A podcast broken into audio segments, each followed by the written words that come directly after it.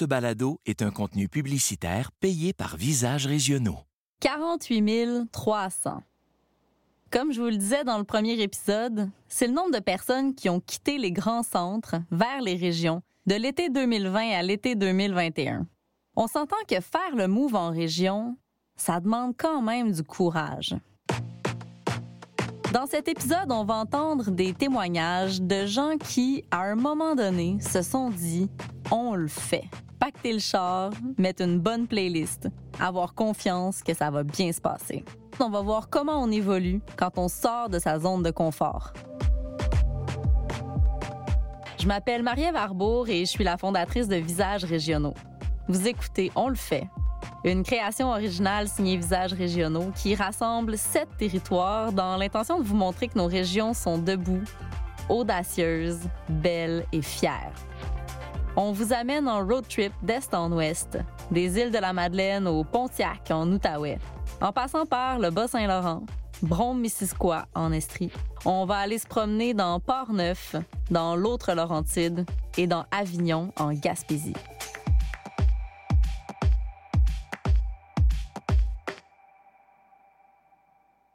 Dernier chapitre pour la suite du monde.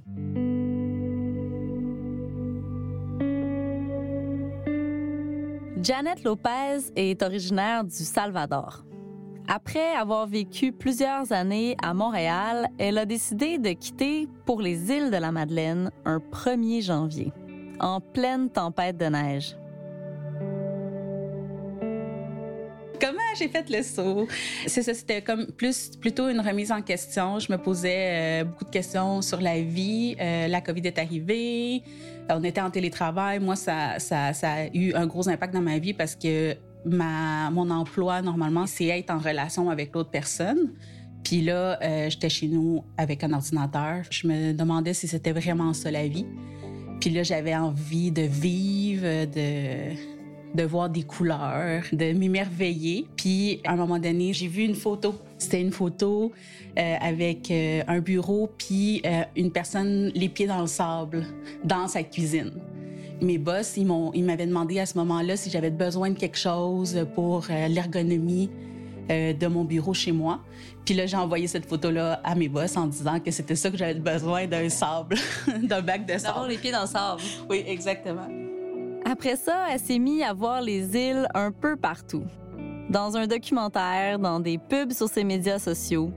On peut appeler ça un signe ou tout simplement un algorithme qui fait sa job. Je me demandais comment ça se faisait que j'étais pas encore venue aux îles de la Madeleine, puis que ça avait l'air tellement paradisiaque. Quand j'ai annoncé aux gens euh, dans mon entourage que je venais, que je déménageais aux îles, euh, il y a du monde qui ont ri de moi. Il y a du monde qui m'ont dit Qu'est-ce que tu vas aller faire dans ce trou perdu en arrière de la peur, il y a quelque chose de magnifique. Évidemment que l'envie de Janet, c'était pas juste de se mettre les pieds dans le sable. Elle cherchait une façon d'être elle-même puis de se connecter avec le monde qui l'entoure les gens sont accueillants, euh, c'est le fun de se promener, tout le monde te sourit, tout le monde te regarde. Donc ici t'existes, c'est pas comme à Montréal que tout le monde est sur, leur cellulaire. Ici c'est vraiment euh, t'existes t'existes pour les autres. C'est ça la vie que je veux, moi, pour moi. C'est avoir du temps pour faire les choses que moi j'aime, de vivre du beau, de l'émerveillement à tous les jours. Euh, ça, ça me fait vraiment beaucoup de bien. Donc, je suis vraiment connectée beaucoup à mon bien-être. J'ai le temps de tricoter, j'ai le temps d'apprendre le piano, j'ai le temps de faire de la poterie. Fait que c'est toutes des choses qui me font du bien. J'ai plus envie de repartir.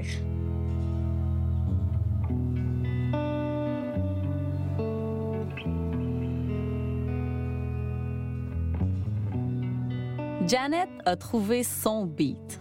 Évidemment, le rythme de vie est différent pour tout le monde aux îles. On peut autant être dans l'intensité, dans l'effervescence, mais aussi décider comme elle de suivre l'appel d'une vie douce, tranquille, qu'on passe les deux pieds dans le sable. Les grands sauts ont souvent un élément déclencheur. Autant pour Janet que pour Olivier Marcoux qu'on va entendre dans le prochain extrait, c'est une image dans laquelle ils se sont projetés et qui les a motivés à faire le move. Sais, pendant trois ans, exemple, je travaillais pour CAE, une boîte d'aéronautique à Montréal, euh, au service après-vente. Donc, euh, j'avais une vingtaine de clients internationaux, je voyageais, je le réalisais, si on veut, cette espèce de, rêve-là, mais d'un autre côté, je le sentais pas du tout. C'était vraiment juste comme, ah ouais, je voyage pour la job, living the dream, mais pas vraiment, en fait. Surtout à cet âge-là, -là, c'est comme, t'as besoin de te définir. J'ai vraiment été désillusionné, rapidement. Puis c'est drôle parce que, tu sais, admettons, quand j'ai eu la job, j'étais-tu donc fier de le dire aux autres, là? J'étais en Italie pendant quatre mois. Puis c'est là que j'ai réalisé que c'est pas du tout ça que je. Tu sais, d'être devant un ordi à faire des stats. Là, je réalisais comme ça, c'est vraiment pas vers ça que j'ai goût de m'aligner. Puis là, c'était comme, wow! Je regardais comme des, tu sais, dans mes pauses, là, des gens qui faisaient comme, mettons, de l'Alaska jusqu'en Pentagonie, genre en bike. Puis j'étais comme, oh, wow! Ça, ça me tente. Après ce mandat-là, je suis parti dans l'Ouest avec Kat, ma conjointe, le, trip à deux, en van là, encore une fois, j'ai vraiment tripé. Puis arrivé en Oregon, Kat, elle me dit genre, hey, comme, je suis enceinte, genre, on va avoir notre premier kid. On est en van, on n'a même pas de, logement. En sachant ça, ben, notre trip s'est écourté, puis on est allé à San Diego pour la fête à quatre, puis on est remonté après ça. J'avais trouvé une job quand j'étais sur la route du retour de, de, de, San Diego dans une boîte qui vendait du SAP, là, donc des, du gros TI, un peu comme je revenais à mes anciennes habitudes. Qu'est-ce que je sais qui est le plus. Tu voulais sécuriser. Sécuriser, ouais, c'est ça. Comme un peu le, phénomène pour voyeur, là, de comme, OK, on a un kid, il faut que on ait la maison, tout soit seté pour finalement arriver devant, hey. Il me semble que je me suis déjà posé cette question-là. Olivier et Catherine sont finalement déménagés à Bromont, dans Brome-Missisquoi. Clairement, Olivier y est interpellé par l'aventure. Une des plus grandes dans laquelle il a foncé, ça a été celle de changer de carrière pour partir une business de location de vannes. C'est comme ça qu'est né Bromont Camper Van ça, rejoignait plein de mes, de mes valeurs de partir une business dans le domaine des vannes. Ça rejoignait le tourisme, le voyage. J'adorais pouvoir partager ça avec les gens. Je pense qu'il y a quelque chose qui est incroyable là-dedans, c'est de pouvoir faire vivre des expériences à ces gens-là, de les sortir de leur zone de confort. sais, moi, quand j'ai des clients qui partent puis qu'ils ont une certaine, euh, pas réticence, mais comme tu vois que c'est leur première fois, là, puis il y en a pour qui j'ai passé beaucoup plus de temps à expliquer la vanne que d'autres, puis qui reviennent avec un méga sourire. Ça, c'est comme n'importe quel salaire équivaut pas à ça. C'est ça que j'ai le goût de faire, mais comme à plus grande échelle. Puis sortir le monde à ce point-là de leur zone de confort. Puis en plus, c'est le fun parce que tu fais vivre ça au Québec, euh, autant des étrangers. Janet et Olivier ont tous les deux quitté une stabilité pour se lancer dans le vide. Mais s'écouter, ça peut aussi vouloir dire de suivre une passion qui nous anime depuis longtemps. C'est le cas de Sylvain Drapeau, qui a été amené à développer une entreprise récréo-touristique qui offre plein d'activités, mais surtout des expériences en traîneau à chiens.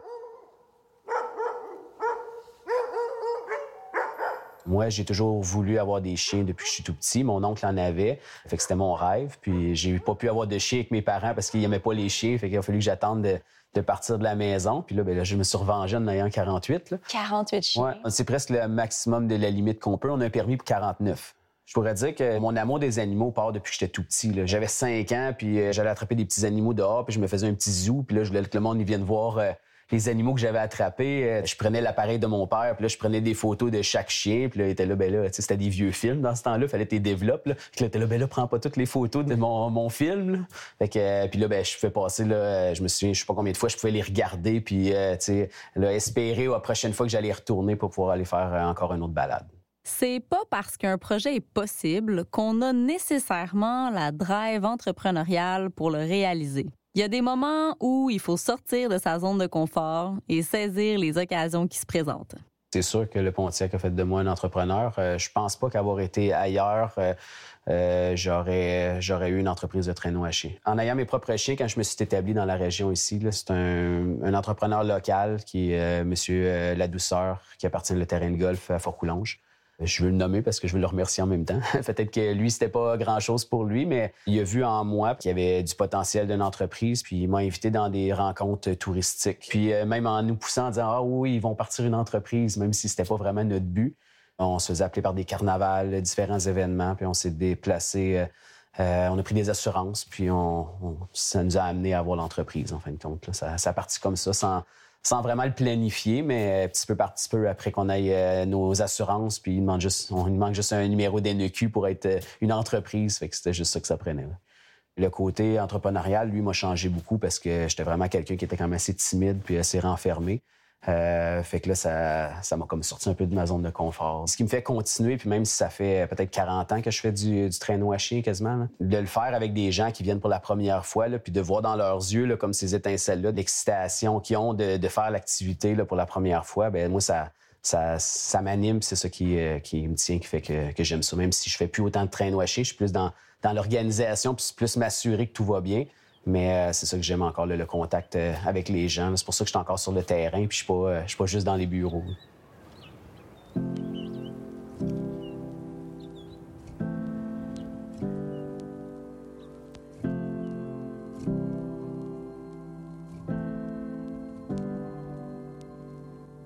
Dans les témoignages qu'on vient d'entendre, il y a un point commun. Celui de suivre son instinct jusqu'à ce qu'on trouve sa place. Quand on l'a trouvé, il se passe toutes sortes de choses. Nos perceptions changent. On entre différemment en relation. Il y en a même qui deviennent une meilleure version d'eux-mêmes. Finalement, la vraie question au fond, c'est qui transforme qui? Est-ce qu'on transforme le territoire ou bien c'est lui qui nous transforme? Je vous invite à entendre ce qu'en pense Étienne de la vallée Bras-du-Nord, sous les cas de l'Institut jardinier maraîcher, et Billy à la MRC d'Antoine Labelle. J'ai eu la chance de voir, d'avoir un peu l'illumination, de me dire OK, il y a une grande richesse dans le cours arrière. C'est un terrain de jeu incroyable. Avant d'avoir cette illumination-là, cette vision-là, je l'ai eu, le, discours de il n'y a rien à faire ici. C'est un trou, Saint-Raymond. Si tu l'occupes pas, le territoire, si tu le vis pas, le terrain de jeu, ta vision est, sur les, plus les limitations qu'offre ce milieu-là.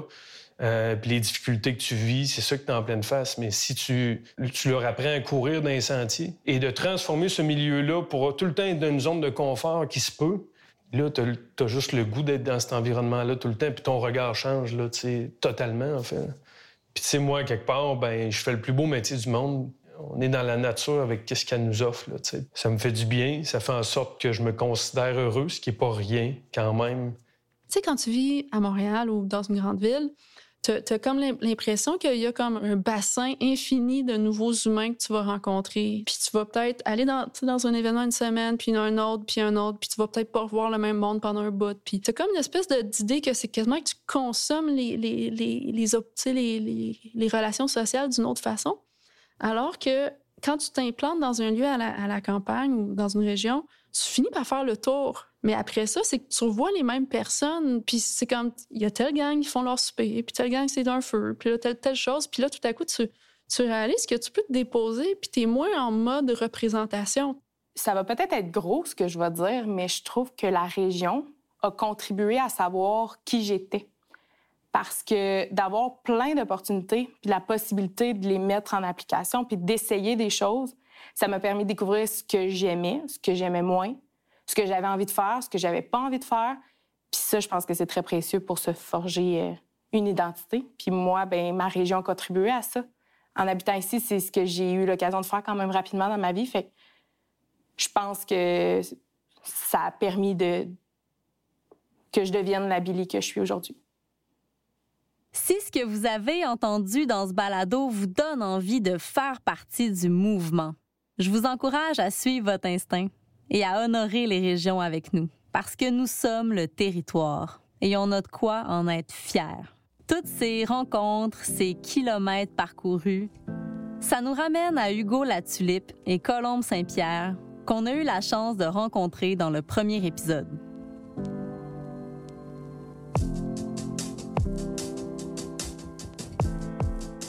Moi, c'est par l'action quotidienne, euh, à ma mesure, sans prendre le monde entier sur mes épaules, que je survis. Je, je, je sais que je suis en mouvement, que j'ai décidé de me transformer moi-même, puis je prends ça à mon échelle. Puis ensuite, sans euh, jamais oublier que c'est ensemble qu'on est fort. ça me garde de l'anxiété. Je pense que c'est la, la vraie recette, c'est d'être en marche. Va venir le temps où on va faire un lien chacun dans nos têtes entre le sens de notre présence ici, puis nos gestes de consommateurs puis de citoyens. Puis cette adéquation-là entre ce qu'on pense puis ce qu'on fait, euh, ben c'est ça, c'est à ça qu'on aspire, je pense.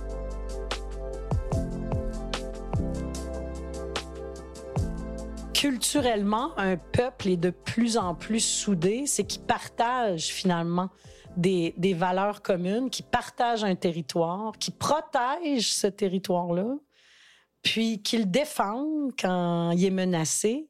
C'est ça la fierté, c'est ça le, c'est ça l'union, puis c'est ça la cohésion. Puis moi, ben, j'ai comme ce souhait-là pour le Québec, tu sais, comme de, de, me dire que peut-être, oui, effectivement, on pourrait réussir à être tout le monde ensemble autour de ce territoire-là, tu sais, puis de, de l'aimer, de le comprendre, puis de le protéger euh, comme il le mérite.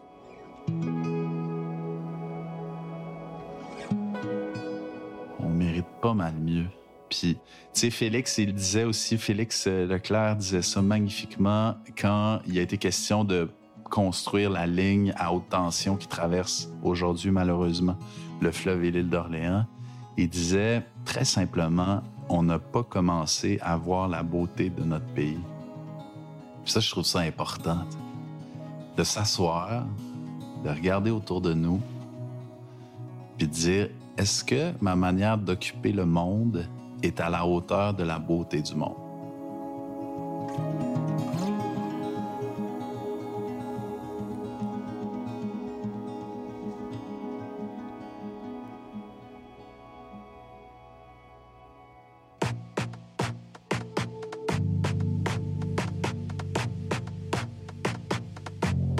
Originale, recherche, road trip, scénarisation et réalisation par visages régionaux.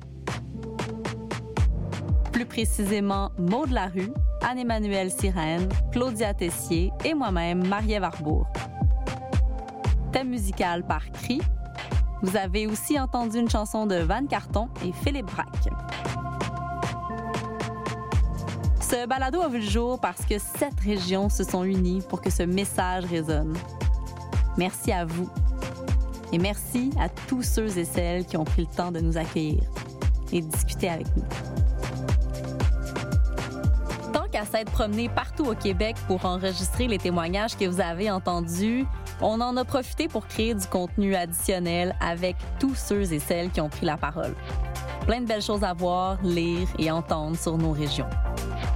Rendez-vous sur notre site web visagerégionaux.com.